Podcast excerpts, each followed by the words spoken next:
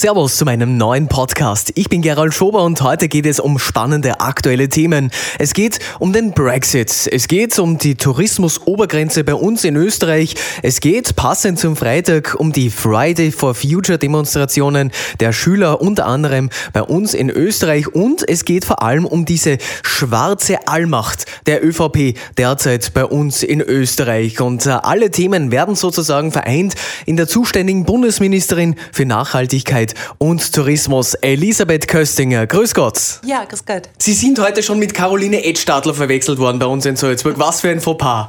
Nein, ich habe mich sehr gefreut und ich habe die Caroline dann auch gleich angerufen äh, und habe ihr gesagt, dass sie in Salzburg überall auch ihre Fans hat. ja, Salzburgerin natürlich, gell? Ja, schon. Sie sind ja nicht nur Bundesministerin, Sie haben ja auch eine Vergangenheit in der EU, in, in Brüssel. Sie waren ja EU-Abgeordnete von 2009 bis 2017 für die ÖVP im EU-Parlament. Gerade in den letzten Nacht äh, hat es ja gerade beim Brexit wieder irrsinnig viel getan. Es steht wieder ein No-Deal-Brexit sozusagen an. Äh, wie sehen Sie als ehemalige EU-Abgeordnete diesen Toverbo rund um den Brexit? Äh, es ist wirklich eine schwierige Situation, weil äh, ich glaube, man jetzt einfach wirklich auch sieht, ähm, wie stark die Briten mit der Europäischen Union verwoben sind und natürlich auch umgekehrt. Äh, und es ist natürlich in unser aller Interesse, dass diese Trennung, die ja die Briten haben wollen, ähm, so glimpflich wie möglich über die Bühne geht. Also ein Hard Brexit, der ja im Raum steht, ist wirklich die allerletzte Alternative, weil es natürlich zu massiven Verwerfungen auch kommen würde. Äh, Stichwort Importe, Exporte. Wir hängen sehr stark voneinander äh, eben auch ab, auch was das äh, Finanzmarkt betrifft. Und natürlich auch sind viele Österreicher in Großbritannien dann auch irgendwo in einem rechtsfreien Raum. Mhm. Ähm, das alles gilt es so gut wie möglich über die Bühne zu bringen. Aber der Ball liegt natürlich ganz klar bei den Briten. Mhm. Vor allem jetzt beim Unterhaus. Ich habe, damit ich das ein bisschen oder damit wir das in Österreich ein bisschen besser verstehen, mit dem Wahllondoner Thomas Breziner gesprochen letzte Woche, der uns das erklärt hat die Fronten sind verhärtet. Wie erklären Sie sich diese Verbissenheit der sogenannten Brexiteers? Vielleicht auch mit dem wachsenden Nationalismus generell auf der Welt und in Europa? Mm, also ich glaube, das geht ganz tief auch in die britische Seele hinein. Also diese Frage auch der Unabhängigkeit, die ja nur bedingt auch an der Europäischen Union äh, gelegen ist. Es ist immer sehr stark Innenpolitik gemacht worden auf Kosten der Europäischen Union. Und jetzt bin ich auch der Meinung, dass man viele Entscheidungen der EU als solches oft auch kritisieren kann und auch kritisieren muss. Es war nicht, äh, vor allem in der Vergangenheit, nicht immer alles wirklich auch äh, gut und, und langfristig durchdacht. Aber ähm, europäische Kompromisse sind eigentlich die einzige Möglichkeit, wie man innerhalb von 28 Staaten zu einer gemeinsamen Lösung kommen kann. Mhm. Also es gibt auch da wenig Alternativen. Und in Großbritannien hat sich immer stärker eine Kultur auch entwickelt, zum Teil auch betrieben durch den Boulevard, dass alles, was quasi schlecht und negativ war, auf die EU geschoben worden ist. Mhm. Und das hat halt schon da auch dazu geführt, dass der Blick auf die Realität etwas verstellt war.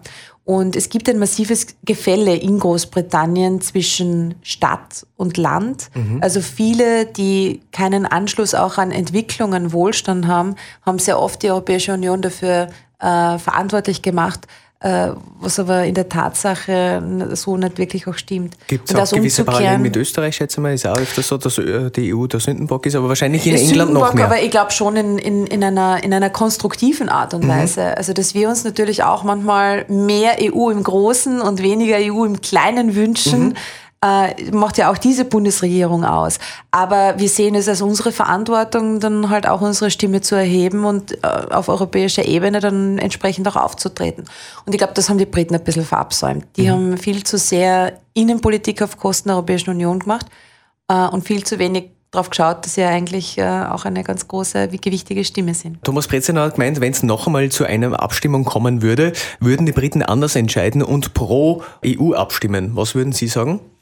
Äh, diese äh, Einschätzung teile ich nicht vollkommen. Also wenn man sich anschaut, das Lager der Brexiter äh, hat sich eigentlich zum Teil noch verstärkt. Mhm. Äh, Theresa May wird das jetzt auch sehr negativ ausgelegt, dass sie für eine Verlängerung eintritt. Ähm, also ich glaube, äh, dass sich da die Fronten zum Teil noch stärker auch vererdet haben.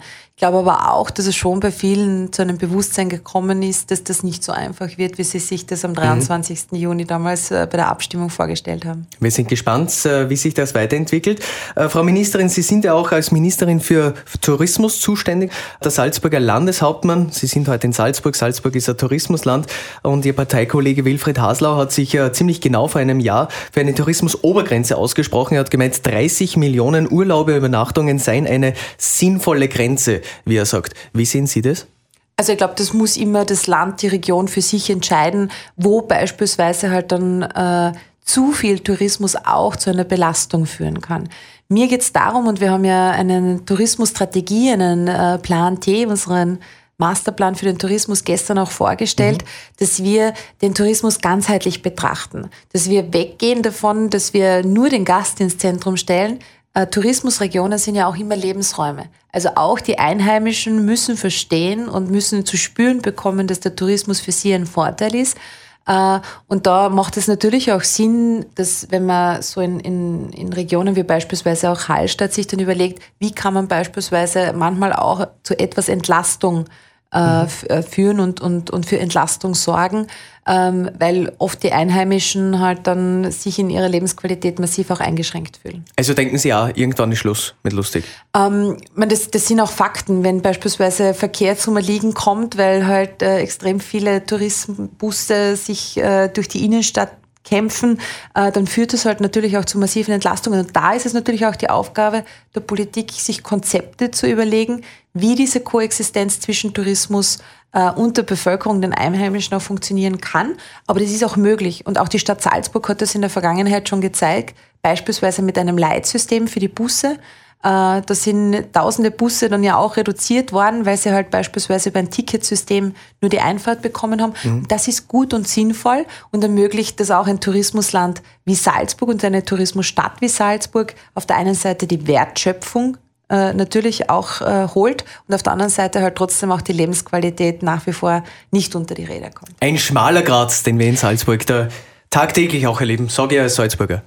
Äh, mit Sicherheit, aber der Tourismus ist für uns schon ein extrem wichtiger Faktor. In Österreich, in Salzburg, äh, vor allem auch im ländlichen Raum. Mhm. Wir haben ja nicht zuletzt jetzt auch durch dieses Almurteil in Tirol äh, eine massive Verunsicherung gespürt mhm.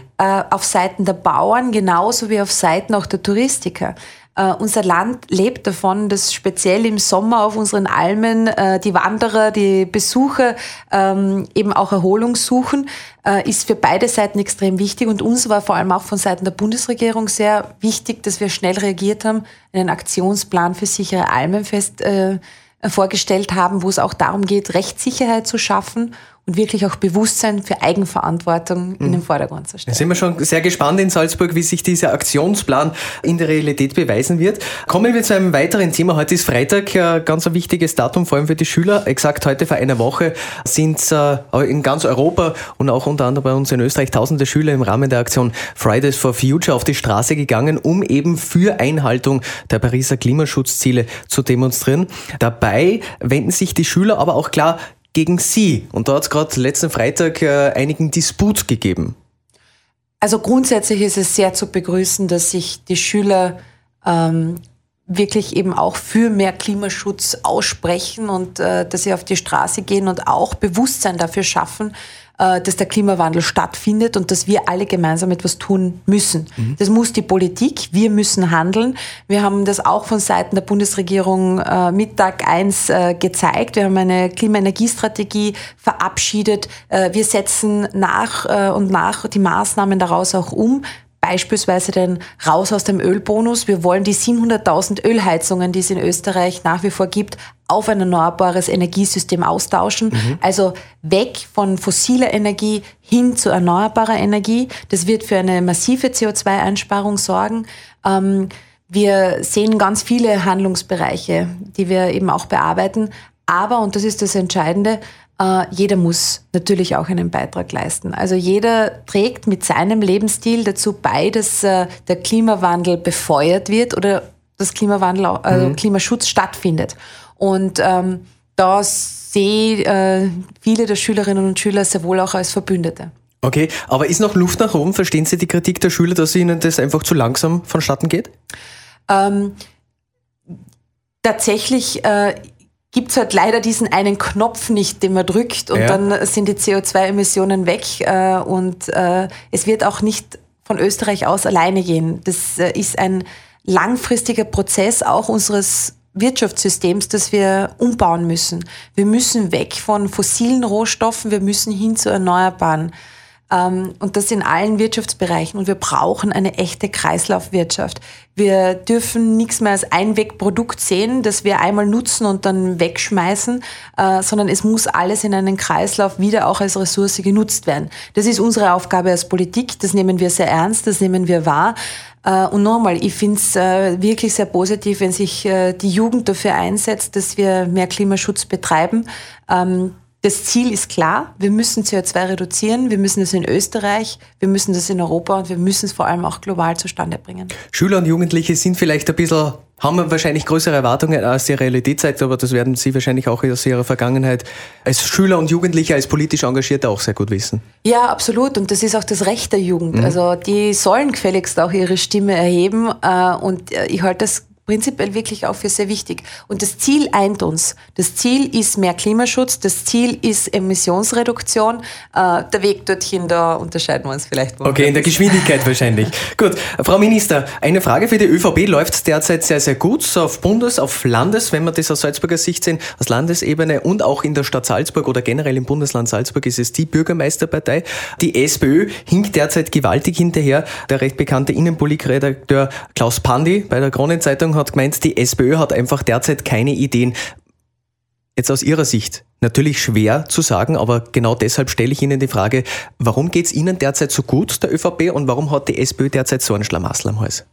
Also wir haben uns speziell äh, mit äh, Sebastian Kurz äh, einem neuen Politikstil verpflichtet. Mhm. Wir kümmern uns weniger äh, um die Diskussionen und oft auch Streitereien der anderen, sondern wir haben den Anspruch an uns selbst, Politik zu machen, dieses Land zu gestalten und wirklich dort, wo der Schuh drückt, Veränderungen äh, bereitzustellen und wirklich dafür zu sorgen, dass die Politik den Menschen dient und nicht umgekehrt. Okay. Und ich glaube, das äh, ist mittlerweile sehr stark spürbar geworden. Wir arbeiten unser Regierungsprogramm ab. Wir verlieren uns nicht in Streitereien, sondern wir stehen klar für unsere Positionen äh, und äh, sind damit, glaube ich, auch ähm, als, als ähm, ernsthafte Politiker mittlerweile in der Mitte der Gesellschaft auch angekommen. Inwiefern spielt da Ihr Alter eine Rolle, gerade diese Verjüngungskur, die die ÖVP durchmacht?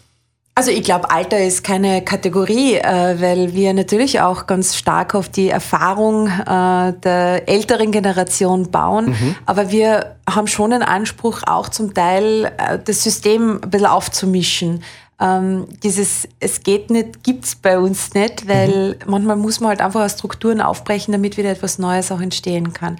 Und ich glaube, es macht sich bei uns wirklich einfach dieser, ähm, ja, dieser neue Stil auch bemerkbar, dass wir an einem Thema arbeiten und weniger die Personen in den Vordergrund stellen, sondern mehr die Sache. Mhm. Und ich glaube, das ist etwas, das in der Bevölkerung, wenn man nicht immer hundertprozentig unserer Meinung ist, dass man sehr wohlwollend wahrnimmt, weil man das erste Mal merkt, die beschäftigen sich nicht mit sich selbst äh, und mit dem eigentlichen System, sondern denen geht es wirklich darum, dass die Situation für die Leute und für die Bevölkerung einfach besser wird. Mhm. Es ist interessant. Früher, wenn ich mir einen Minister eingeladen habe oder Minister hier im Studio waren, dann waren die wahrscheinlich 10 oder 20 Jahre älter. Wir sind ungefähr gleich alt, haben beide äh, Kobi studiert, haben beide 03 Matrikelnummer, wie ich recherchiert habe. Also es hat sich doch was geändert. Äh, es hat sich was geändert und ähm, ich, ich glaube, dass das einfach wirklich äh, sehr positiv wahrgenommen wird. Also dass äh, dieses Miteinander sich halt dann eben auch verändert hat. Und das, was uns wirklich am Herzen liegt, ist respektvoll auch miteinander umzugehen. Mhm. Äh, wir wollen nicht mit der Brechstange was durchbringen, wir stehen für unsere Positionen ähm, und laden einfach auch ein, da mitzumachen, mitzudenken und einfach sich selbst auch einzubringen.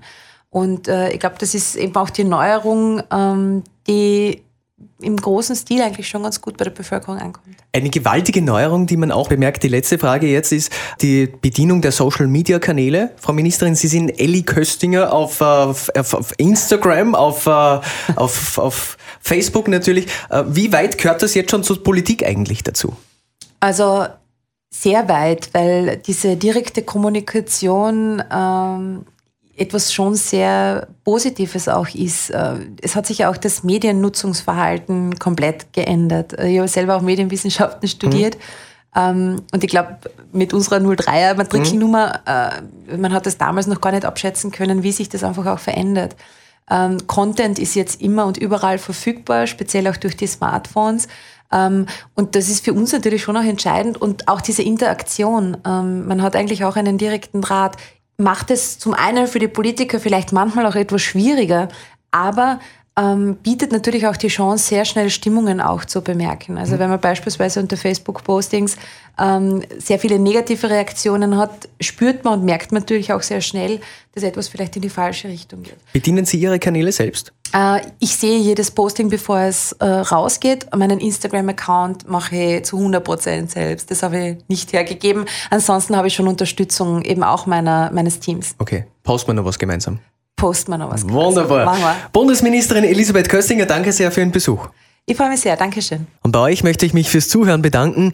Wenn euch mein Podcast gefallen hat, dann würde ich mich über fünf Sterne bei iTunes freuen und natürlich auch über ein Abo. Und dann hören wir uns beim nächsten spannenden Interviewgast.